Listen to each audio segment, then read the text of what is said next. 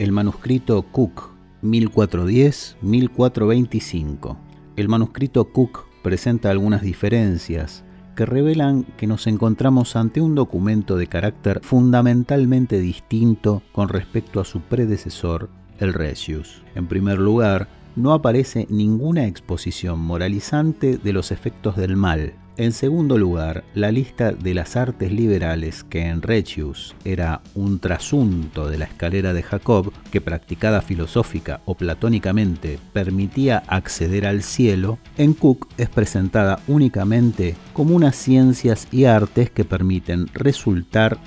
gratos a Dios mientras uno se gana la vida trabajando honradamente. Pero Cook no solo abandona la idea de que la práctica filosófica de las siete artes liberales conduce al cielo a quien las practica, sino que identifica a la dialéctica con la sofística, de modo que adopta un cambio radical con respecto a la República, donde se concebían la dialéctica como el último escalón de la escalera que conducía a la contemplación de la idea del bien. Los sofistas, al contrario, tenían una consideración práctica de la dialéctica, y Platón criticaba de ellos su formalismo y sus trampas, que perseguían no ya discernir la verdad, sino presentar argumentos falaces como sólidos por medio de artificios retóricos, independientemente de su veracidad. No obstante, aunque las siete artes liberales hayan sido desprovistas de su sentido platónico, orientado a la contemplación final de la idea del bien, se le sigue concediendo gran importancia pues transforma la leyenda de las dos columnas descritas en las antigüedades judías de Flavio Josefo, según la cual Jabal, segundo maestro de la arquitectura tras Caín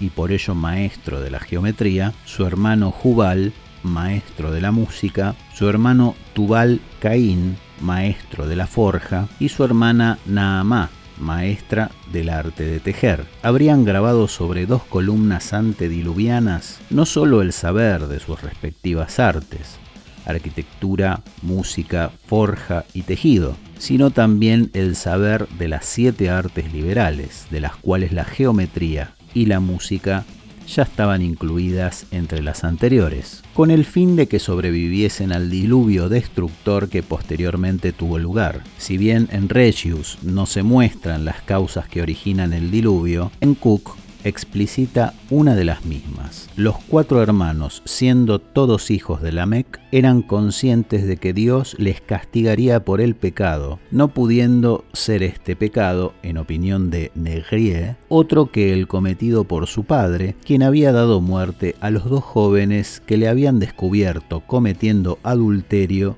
con sus esposas Ada y Sila. Génesis 4, 23, 24 doble asesinato que inauguraría el periodo de lujuria que precedió al diluvio. Los pilares, uno de mármol y otro de ladrillo, sobrevivieron al diluvio, siendo encontrados por Pitágoras y Hermes. Pero precisamente por esto entran dentro de la economía de la salvación, de modo que permanecen dentro del papel que les adscribía la República, como elementos para acceder a la contemplación de la idea del bien, aunque de un modo distinto. Finalmente, tras una parte dedicada a la Torre de Babel, considerada como elemento arquitectónico, aunque sin la percepción negativa de la soberbia culpable de los babilonios,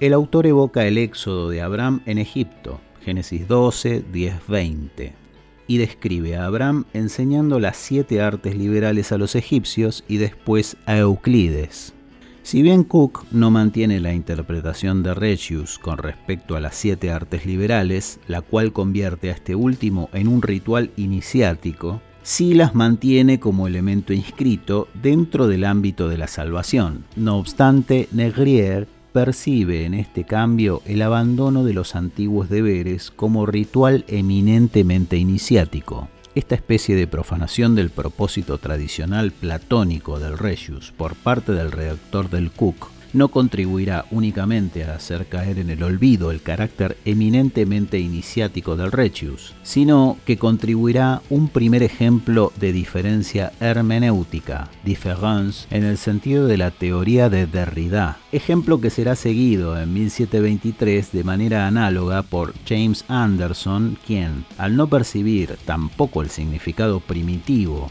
al mismo tiempo tipológico, espiritual y filosófico de las referencias de los antiguos deberes a la historia de la arquitectura y a las artes liberales, volverá a tomar los materiales de estos textos medievales, renacentistas y clásicos para extraer, según su lógica, muy personal, de historiógrafo, una historia exclusivamente cronológica y no tipológica del arte de la arquitectura lo que no sucedía, o al menos no únicamente, ni desde luego de manera principal, en el origen de la tradición de los antiguos deberes, inaugurada por el extraordinario y profundísimo Recius.